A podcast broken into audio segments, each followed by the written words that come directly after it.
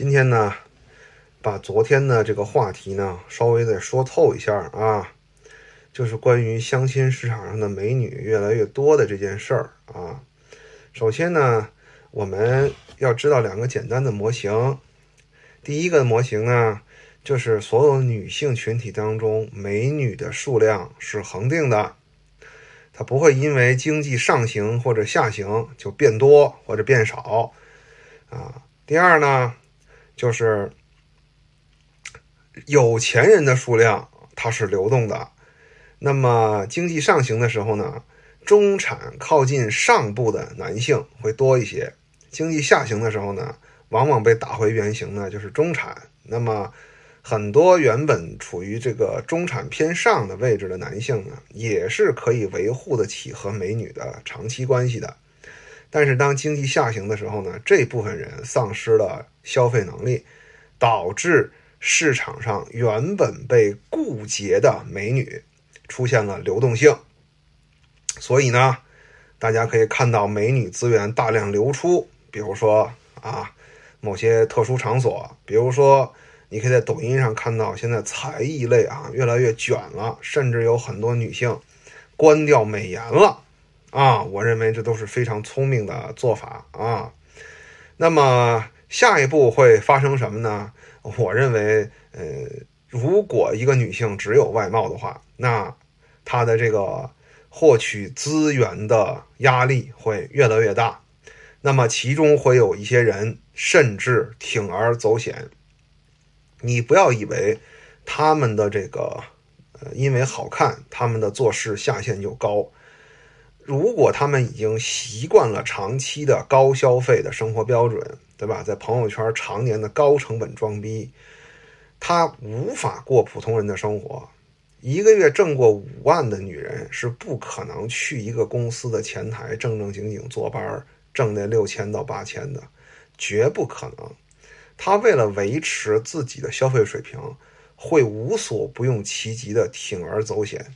那么具体的事例啊，女性为了从男性这里获得资源，可以下贱到什么程度？可以去看看著名的 rapper 啊，这个 Drake 的这个辣椒水事件啊，我就不细说了。那么在这样的大环境下呢，我们也可以看到全网啊跳出来手撕这个老公啊，手撕男朋友的这个女性会越来越多啊。这部分女性呢，其实怎么说呢？她们走了另一个极端啊。当获取资源越来越难的时候，一部分聪明的女性选择开卷，选择用一些灰色的手段啊来保证自己的收益；而另一部分认知较低的女性呢，她接受不了自己的这个呃原有的资金来源不能再对自己进行高供给的这个事实。她选择了鱼死网破啊，那这样的女性呢，她显然她的基因就大概率无法再留存留存下去了啊。我们这个时代呢，淘汰人是看智力的，只靠这个身体的某一个器官就能延续下去的美好时代已经渐行渐远了。还有呢，就是声明一点啊，呃，有一些女性呢，总觉得我在攻击她们啊。嗯，其实你们太拿自己当回事儿了啊！我攻击了你们，又没有钱挣，我图什么呢？对吧？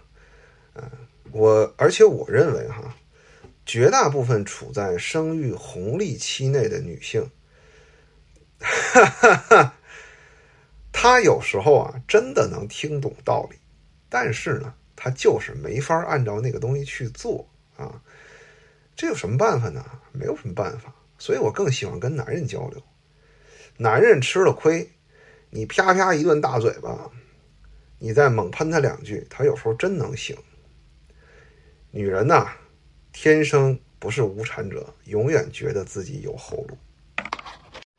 我昨天呢，就顺手给我的两个这个付费用户哈牵了根线，嗯，两个人。